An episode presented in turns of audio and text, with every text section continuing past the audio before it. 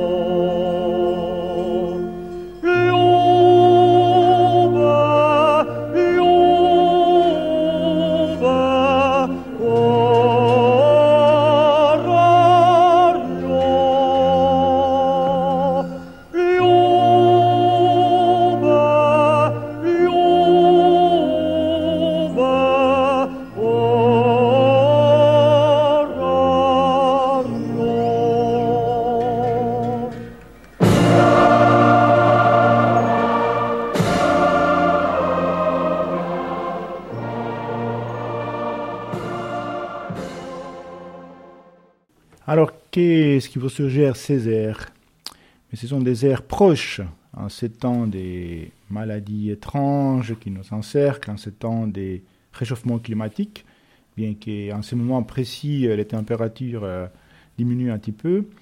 On va rester local, on va rester proche et on va continuer donc euh, notre périple, notre voyage littéraire à travers la Suisse qu'on avait entamé déjà euh, l'année passée. On avait visité un livre et un certain nombre de cantons suisses, et puis il nous manquait, parmi d'autres, hein, qui restent, un canton roman qui est riche à plusieurs euh, dimensions, puisqu'il est riche en écrivains, en artistes, mais aussi du point de vue linguistique, car c'est un canton bilingue, il y a le français et l'allemand, et en l'occurrence, on va euh, parcourir un huit ouvrages bien sûr de manière euh, imparfaite et incomplète, mais pour donner une petite saveur de la richesse de ces beaux cantons de Fribourg. Nous allons commencer de manière formelle avec un livre qui est un livre destiné, adressé à l'usage des nouveaux fribourgeois, donc de ceux qui vont euh, devenir citoyens et qui ont besoin de connaître un peu l'histoire et les particularités et de ces beaux cantons, et ces cantons à l'histoire très riche et variée. Et il s'agit euh, justement du guide historique du canton de Fribourg et de la Suisse, à l'usage des nouveaux fribourgeois, qui a été euh, conçu par Alain-Jacques Xut-Stornard et qui est disponible euh, à la bibliothèque sonore romande avec le numéro 18565. En 1032, le rattachement du Second Royaume de Bourgogne au Saint-Empire romain germanique unifie politiquement le territoire de la Suisse actuelle, favorise les contacts et encourage une interpénétration.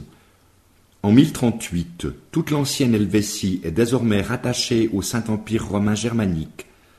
Sur le long terme, on constate une poussée lente, d'est en ouest, de la Reuss à l'Ar, puis de l'Ar à la Sarine, des parlers alémaniques qui donneront le Schweizerdeutsch. Dans le sud du futur canton, vers 1085, le comte Villerius esquisse ce qui deviendra la Gruyère. L'autorité politique qui s'exerce sur le plateau suisse actuel se partage principalement entre deux familles nobles et concurrentes de Swab, les Hohenstaufen et les Zeringen, les plus puissants vassaux de l'empereur. Ceux-ci, venus du sud de l'Allemagne et plus précisément des rives du Rhin, vont se rendre maîtres de la plus grande partie du plateau suisse où ils se heurtent aux Savoie, établis sur les rives du Léman et dans la vallée du Rhône. Ces constructeurs de forteresses et fondateurs de villes que furent les Zeringen faillirent créer en Helvétie et au nord du Rhin un véritable royaume. Pour marquer leurs territoires respectifs, les deux grandes maisons jalonnent de villes neuves dotées de larges franchises, les grands axes d'une économie et d'un commerce désormais en pleine expansion.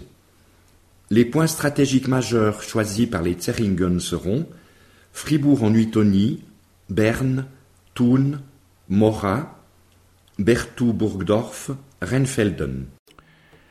Notre deuxième ouvrage concerne aussi l'histoire de Fribourg, mais d'une manière très particulière, car il concerne euh, un événement qui s'est produit en 1731, au XVIIIe siècle. C'était la dernière fois qu'on brûlait une sorcière en Suisse. C'était déjà assez tard. Et pourtant, euh, ça montre hein, cet aspect de, la, sorcellerie et puis surtout de cette diabolisation euh, de la femme. Ce sont des thématiques dont on parle beaucoup à ces moments. Alors, en l'occurrence, il s'agit de cette soi-disant sorcière qui euh, s'appelait Catherine Répond, et dite Catillon, et il a été brûlé et alors, euh, euh, il y avait d'autres, questions. Apparemment, euh, c'était une manière de masquer d'autres événements, comme par exemple, il y avait un réseau de faux euh, qui, qui, qui avait des, ramifications même à l'international et dans lesquels étaient apparemment mêlés des membres plus, plutôt respectables des Fribourg. Bref, elle a été brûlée. Alors il y a eu des accusations, soi-disant, par exemple, il y a eu une chasse euh, euh, aux fauves, puis ils ont trouvé chez euh, Catherine Répond la même, la même blessure qu'on avait trouvée sur un animal, donc soi-disant qu'elle pouvait se transformer. Bref, ils ont construit tout un dossier complètement abracadabrant. Et toujours est-il que Catherine Répond a été brûlée en 1731. Et pendant longtemps, et bien sûr, son nom a été euh, évidemment bafoué en tant que sorcière, etc. Mais plus récemment, il y a eu des tentatives de réhabilitation de euh, cette dame, ce qui a abouti, puisque euh, en 2010, une place à Fribourg a reçu les noms de Catherine Répond.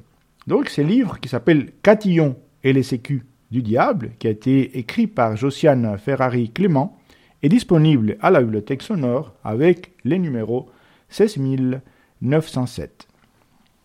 Ah, enfin s'exclame de Montenard le 10 juin en décachetant la missive tant attendue. Que d'efforts elle lui a coûté cette lettre que de manœuvres assidues, de conciliabules avec Fribourg, plusieurs lettres à son ami Gautreau, bailli de Pont-en-Ogo et de Farbani, pour qu'il aille, sur son territoire, rendre les visites nécessaires à Jean-Pierre Gaillard, à Ridon-sur-Avry. L'homme, qu'il avait d'abord fallu identifier par des recherches lentes et difficiles, qu'il avait ensuite fallu trouver, ce qui ne fut possible qu'après des envois préalables d'émissaires puis des visites répétées à son domicile, Jean-Pierre Gaillard représente pour de Montenard un témoin capital. Par lui, il espère bien asséner le coup de grâce, Catherine, inculpée pour homicide par sorcellerie. La dernière sorcière brûlée en Suisse était Cruyérienne.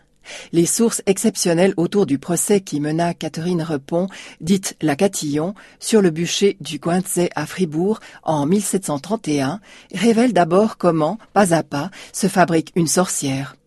Elle révèle aussi le courage de l'accusé, sa résistance, son audace incroyable. Et surtout, pourquoi le patricien fribourgeois s'acharna à faire d'elle une sorcière? Catillon, sa sœur Marguerite et Jacques Bouquet étaient en effet mêlés à un vaste réseau de faux monnayeurs opérant depuis 30 ans à l'échelle internationale. La bande joyeuse et son chef, l'enfant bleu.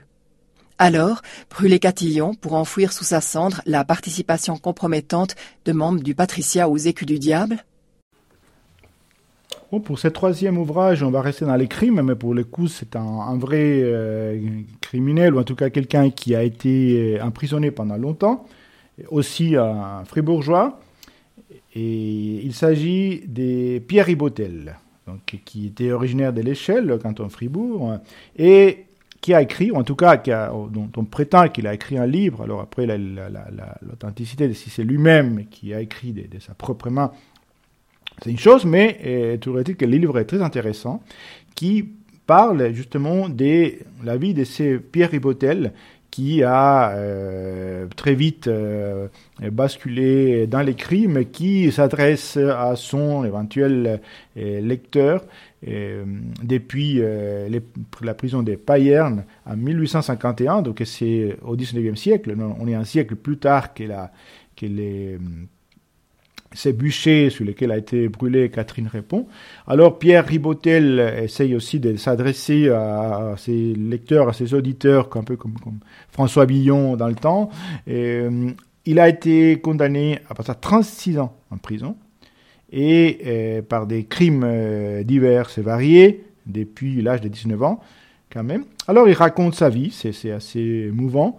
Et hum, Pierre Ribotel, qui, euh, donc dont le, les livres s'appellent, euh, c'est les titres complets, Vie criminelle de Pierre Ribotel de, l'échelle au canton de Fribourg, dicté par lui-même à un compagnon d'infortune dans les prisons de Payerne en février 1851. Il se trouve qu'on est en février, donc, mais pas en 1851, comme vous pouvez le constater. Alors, ce livre est disponible à la bibliothèque sonore avec les numéros 14314. Me voilà donc à l'âge de 19 ans, 6 mois, 12 jours, condamné à passer 36 années de ma vie dans les prisons où je gémis depuis l'âge de 11 ans. Jeunes gens, gardez-vous de fréquenter les mauvaises compagnies, et surtout les maisons de débauche. Que les malheurs dont j'ai été la victime par ma faute vous engagent à ne jamais quitter les sentiers de la vertu. Vous serez plus heureux que moi qui ai désormais perdu tout espoir d'être rendu à la liberté. Pierre Ribotel. Ce blues final du prisonnier contraste avec les pages où s'exprime la jubilation du voleur et l'allégresse de l'évadé. Ce décalage et d'autres ont amené Michel Glardon, sociologue et membre fondateur du groupe Action Prison, à une réflexion sur l'éternel taulard. Il raconte sa fascination pour les mémoires de Ribotel, qui constituent aussi une merveilleuse évocation des campagnes vaudoises et fribourgeoises au milieu du siècle dernier. Ce quatrième ouvrage a été écrit par un, fribourgeois, c'est de Rola Fribourg, mais les sujets aussi euh, nous touchent. C'est un sujet qui euh, parle, entre autres, de la, de la cécité, mais aussi de, la, de la manière de se reconstruire et d'être créateur en même temps. Et il s'agit d'un livre, du livre de Michel Kern, qui est intitulé Les yeux au bout des doigts, parcours d'un physiothérapeute aveugle. Et donc c'est un récit autobiographique qui raconte un peu la vie et, les sacs de Michel Kern qui n'était pas aveugle de naissance, mais qui a perdu la vie dans sa jeunesse, à l'âge de 20 ans, et, eh, il, un peu, il fait le bilan de, cette vie et comment il a réussi à faire énormément de choses, parce que déjà, il avait un métier, il était physio, physiothérapeute, euh, il jouait, donc il, était, il jouait de la musique, et il faisait du sport, et donc c'était quelqu'un qui vraiment est inscrit dans, la vie et dans la création. Et, ces livres, euh, très, émouvants, qui a reçu un prix d'ailleurs en 2001, il est disponible à la bibliothèque sonore avec le numéro 11709. À ma naissance, j'étais affligé d'un glaucome infantile. Des soins aussi vigilants que persévérants m'ont permis de conserver un peu de vision durant toute ma jeunesse. C'est à l'âge de vingt ans que je suis devenu aveugle. Les souvenirs antérieurs à ce drame sont liés aux images enregistrées par un malvoyant. Depuis cette date fatidique, les sons et les parfums continuent de tourner dans l'air du soir, mais il n'y a plus de nouvelles images. Celles-ci ne font pas totalement défaut, mais elles ne sont plus que dans ma tête. Je dois les reconstituer à partir du toucher, des souvenirs et des descriptions lues ou entendues.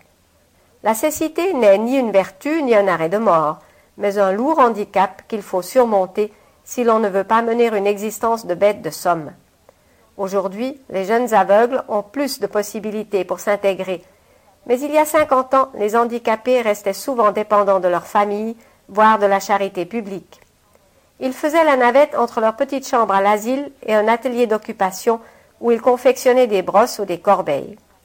Le reste du temps, ils croupissaient dans leur coin à broyer du noir, c'est le cas de le dire. Je n'avais pas la moindre envie de m'accommoder d'une telle existence. La profession de physiothérapeute et mon goût pour la musique, j'ai joué du piano et de l'orgue, mais mon instrument préféré était le violon, m'ont fait rencontrer beaucoup de gens, dont bon nombre sont devenus des amis. Ces derniers m'ont souvent suggéré d'écrire mes souvenirs. Longtemps, je n'y ai même pas songé. Mais lorsque, à la suite de l'usure due au métier et aux années, mon archet s'est mis à trembler dans ma main, et que, privé de violon, j'eus tout à coup des loisirs à occuper, je pris la plume. Je suis né à Fribourg, plus précisément dans le quartier de la Vignetta, le 1er juillet 1928 vers 16h30. Une demi-heure plus tôt, ma mère cueillait encore des fraises dans son jardin. Que serait-il d'une sélection sans polar, n'est-ce pas? Pour ces cinquième ouvrage, on va bien sûr euh, parler d'un polar fribourgeois, bien entendu, puisqu'on est à Fribourg. Et je ne sais pas si vous savez, mais les cours d'eau à Fribourg, euh, il faut faire attention parce qu'il y a parfois des crimes qui se produisent tout près. En l'occurrence, euh, celui-ci, dont le titre d'ailleurs du, livre est La morte du lac des Péroles. Alors, le lac des Péroles qui est un barrage en fait, un barrage qui est bien sûr euh, riche en flore et faune tout autour, mais qui en l'occurrence sert de décor à un crime, à la mort étrange d'une jeune fille. Et, pour laquelle il va avoir euh, bien sûr une recherche, une enquête, et, qui va révéler des choses un peu particulières, un peu étranges, que je vous laisserai découvrir. L'auteur ou l'autrice de ce livre s'appelle Colette Gaillard, et le livre, donc La morte du lac des Péroles, est disponible à la bibliothèque sonore avec le numéro 11657. La liberté, le mardi 20 avril 1999. Fred Faro nommé juge d'instruction. Conférence de presse hier en fin d'après-midi pour annoncer la nomination de Fred Faro en tant que nouveau juge d'instruction dans le canton de Fribourg. La création de ce poste supplémentaire a pour but de soulager l'équipe actuelle de magistrats surchargés face à la criminalité croissante qui sévit dans notre canton, a-t-on expliqué en haut lieu. En effet, les différentes affaires qui ont secoué notre canton ces derniers temps sont à l'origine de la restructuration du système judiciaire et policier qui a amené nos élus à cette nouvelle nomination. Monsieur Faro, juriste de formation avant d'obtenir une licence en psychologie, est surtout une personnalité reconnue dans le milieu universitaire comme un spécialiste des relations sociales il a déjà eu l'occasion de prouver ses compétences lors de différentes affaires criminelles délicates. Il s'est présenté hier comme un homme de terrain, ne concevant son nouveau métier qu'en étroite collaboration avec la police. Il a ajouté qu'on le verrait certainement s'engager personnellement dans chaque enquête qu'il serait amené à conduire, étant tout à fait incapable de se faire une idée exacte de la situation assis derrière son bureau. Ce sixième ouvrage, je l'ai dit d'emblée, est pour public averti. C'est aussi l'ouvrage d'une euh, autrice euh, fribourgeoise et euh, il a la particularité que l'origine du livre est la chute. Donc la chute du livre se déroule à Fribourg, mais la chute du point de vue biblique, elle va se dérouler à Paris, si j'ose dire. C'est un livre d'une euh, auteure ou autrice euh, qui s'appelle Isabelle Flukiger et il s'appelle Du ciel au ventre. Alors, le Du ciel au ventre, c'est une, jeune fille qui euh, se cherche, en quelque sorte, ou qui cherche des choses, et qui est site à cette prostituée à Fribourg, car évidemment, elle ne veut pas sonner une mauvaise image dans, cette ville, et puis elle part justement à, guillé, incité et mené par une amie un petit peu euh, diabolique, et vers Paris. Et à Paris, il va découvrir des choses, des choses euh, dont je ne saurais pas blaiser les oreilles des personnes innocentes qui nous écoutent. Mais euh, bref, vous pouvez les découvrir, bien entendu, avec l'avertissement des rigueurs dans cet ouvrage, et très bien écrit d'ailleurs, d'Isabelle Flukiger, qui euh, s'appelle euh, Du ciel au ventre et qui est disponible avec les numéros 33 327. Je sais bien que je ne peux pas me prostituer à Fribourg. Je sais bien que je ne me prostituerai pas, parce que je suis lâche et conformiste. Je suis fille de la raison, et mon ennui me transperce à en vomir. Ainsi parle cette héroïne de la désolation moderne, avant de se lancer dans la débauche préméditée et philosophique. Aiguillonnée par Annie au gros sein, un Méphisto Poufias assorti à l'esprit du temps, elle s'abandonne, pour quelques jours, à la bonne fortune du sexe débridé, le pouce levé, en route vers Paris. Et nous découvrons, en même temps que ces novices, les lumières crues et les atmosphères interlopes d'une existence entièrement vouée à l'assouvissement des instincts primaires. Mais ni les orgies, ni la prostitution, ni les fumées ne parviendront à effacer le souvenir de cette vie autre, celle qu'on a laissée derrière soi, et qui, dans toute sa banale platitude, attend patiemment la fin de nos Freuden. Voulant échapper au dilemme du vivre bien ou du vivre fou, qui n'est que la vieille ritournelle de la bourgeoisie et de la bohème reprise sur un air techno, notre héroïne va se perdre dans une douloureuse fuite en avant et se retrouver dépourvue de repères comme de volonté. Faisant déboucher la cavale érotique sur un profond dilemme intérieur, voici un premier roman vrai, déchirant et juste.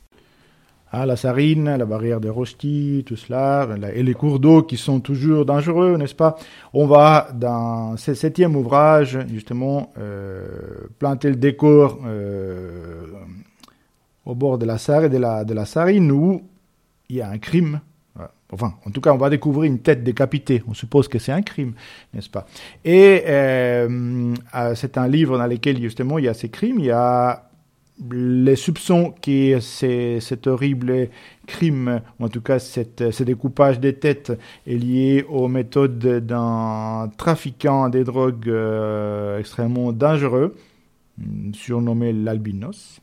Et euh, en même temps, ce livre va faire référence, il y a, il y a un aller-retour vers l'histoire, parce que euh, par différentes raisons, il va être question de la bataille de Morat. Et donc, il y a ces parties vers l'histoire, ces parties euh, contemporaines, actuelles, en l'inspecteur Sulich, un nom légèrement balkanique, et va euh, pénétrer dans des abîmes euh, assez profonds. Les livres passionnants, c'est le livre d'un auteur qui, bon, qui donc le, livre se déroule à Fribourg, l'auteur est de, des cantons parcourus des cantons différents, mais en l'occurrence, il est ancré dans les cantons de Fribourg. Et l'auteur est Olivier Betchen et son livre s'appelle L'oracle des loups. L'oracle des loups qui est disponible à la BSR avec le numéro 65 484. Une tête décapitée au bord de la Sarine, la sûreté de Fribourg en alerte maximum. Une sauvagerie qui évoque les méthodes de l'albinos, un trafiquant de drogue dont la cruauté a marqué les annales judiciaires. Au cours de ses investigations, l'inspecteur René Sulich rencontre une jeune universitaire retirée au fond du Yaun Pass. Elle lui fait découvrir l'épopée des Griffons Rouges, un énigmatique récit à quatre mains qui retrace les aventures des combattants partis de Fribourg pour participer à la bataille de Morat. Entre son enquête et la légende sanglante, Sulich bascule dans des profondeurs où délinquance rime avec règlement de compte, blanchiment d'argent sale et naufrage de l'esprit. Quel est le lien entre la barbarie d'autrefois et la vague de violence qui déferle aujourd'hui sur la ville? Une seule certitude se dessine, les loups ne sont jamais là où on les attend. Les puissants sortilèges de la Dame Rousse n'ont pas dit leur dernier mot. Et après tous ces crimes, euh, il nous faut bien un peu de poésie et de douceur dans, des douceurs dans ce monde des brutes, n'est-ce pas? Et il se trouve qu'on a aussi ça à Fribourg, la poésie, la douceur et, cette réflexion tendre sur la vie. Et pour ce huitième ouvrage, on va parler justement d'un livre assez spécial et d'une personne assez particulière, qui est l'auteur. Et un auteur qui n'est pas, ou ne travaille pas en tant que les professeurs universitaires, euh, chercheurs, euh, ingénieurs, cosmonautes euh, ou présidents, mais qui exercent un métier humble en apparence, un métier qui a été anobli de manière superficielle en l'appelant justement technicien de surface, c'est-à-dire un balayeur de rue, des rues.